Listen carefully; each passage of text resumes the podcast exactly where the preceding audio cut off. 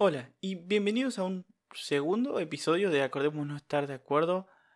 No estaba eh, guionado un episodio para hoy, pero había que hacerlo porque pasó de todo.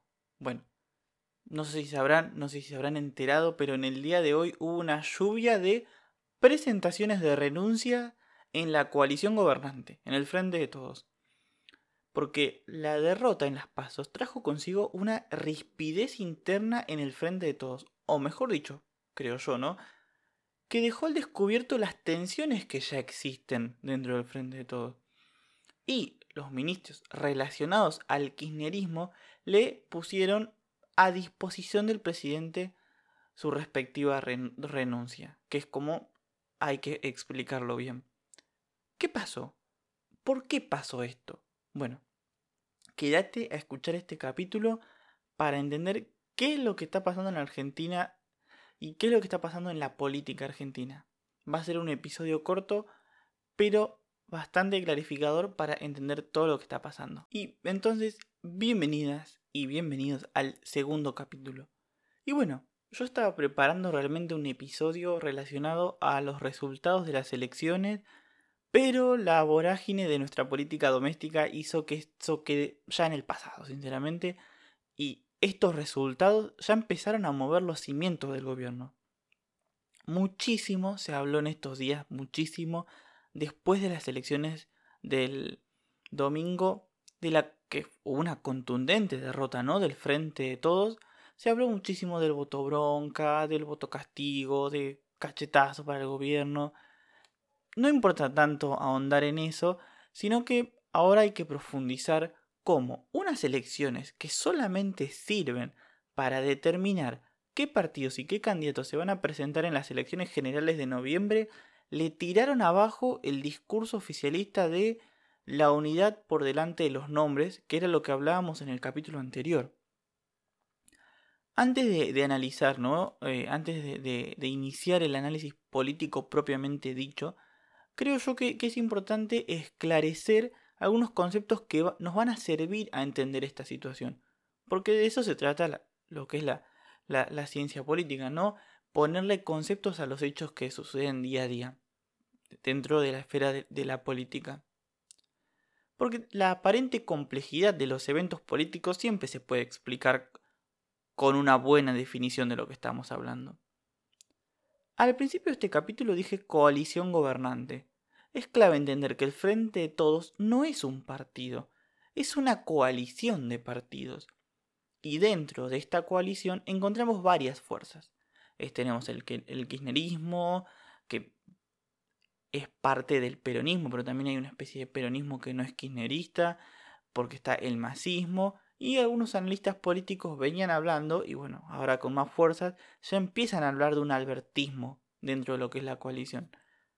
Pero más allá de estos nombres rotulantes, se encuentran los partidos políticos propiamente dichos, que son los que le dan una estructura al frente de todos. Y bueno, en esos partidos podemos encontrar al Frente Renovador, que es el que dirige Sergio Massa, tenemos el Partido Justicialista propiamente dicho, Después hay otros más chicos, ¿no? Como el partido Somos de Victoria Donda, algunos partidos de izquierda y centroizquierda, o por ejemplo el Movimiento Nacional Alfonsinista, que es el que, que depende de Leandro Santoro. Entonces, todos esos partidos y fuerzas políticas conforman lo que se llama una coalición.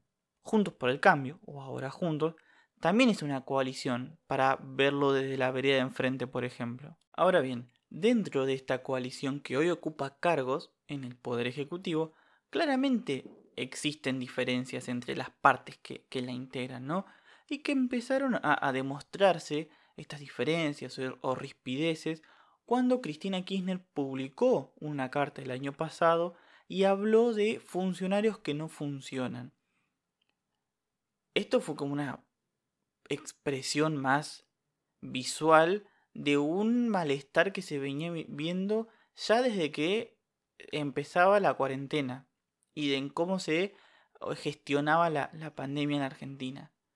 También, por ejemplo, el año pasado, hablando de la gestión de la pandemia, hubo una gran discusión cuando se debatió sobre una cuarta etapa del IFE, que fue la ayuda del gobierno a los sectores más golpeados por la cuarentena y por la pandemia, ya que el ministro Martín Guzmán, ministro de Economía, y un hombre claramente cercano a Alberto Fernández y de confianza de él, echó por tierra la, posibilidad de llevar a cabo una cuarta entrega de, esta prestación, ya que esto podría poner en números rojos su plan de ordenar la macroeconomía del país y además eso le traería problemas en las negociaciones con el FMI.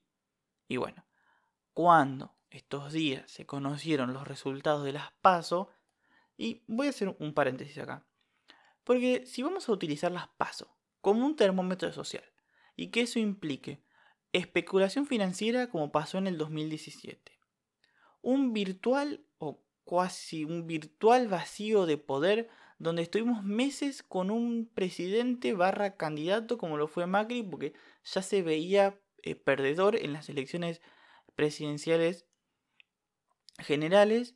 Entonces eh, empezó con una especie de campaña en 2019 después de las pasos y eventuales renuncias de varios ministros. Como está pasando ahora algo estamos haciendo las cosas mal no o no estamos utilizando la herramienta que son las pasos de una manera correcta.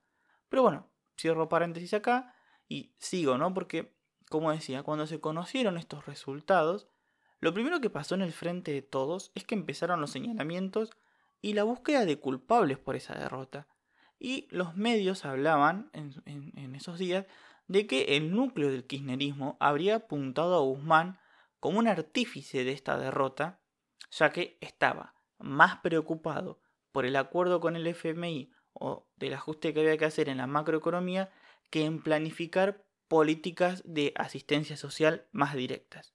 Y bueno, este miércoles 15 de septiembre, Alberto Fernández se muestra en una reunión con el ministro en un claro mensaje de apoyo a su hombre de confianza.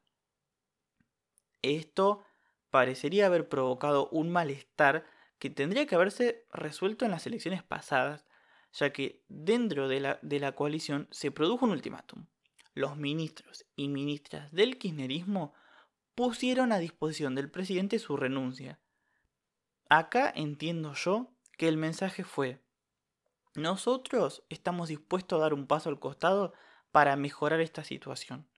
Y claramente la idea era tirarle ¿no? la responsabilidad a Alberto Fernández y hacerle notar que es inminente la necesidad de un cambio en la forma de gobernar y no solamente en los nombres, ya que si se repiten los números de las PASO en las elecciones generales de noviembre, el oficialismo perdería una cantidad considerable de senadores en el Congreso. Esta situación provocó que durante todo el día diferentes fuerzas sindicales, intendentes, gobernadores, fuerzas y actores y diferentes actores políticos ratifiquen su apoyo al presidente que está en reuniones para conformar un gabinete que le permita mantener su capacidad para ejercer una buena gobernabilidad de acá primero a corto plazo hasta las elecciones de noviembre y a largo plazo obviamente hasta 2023.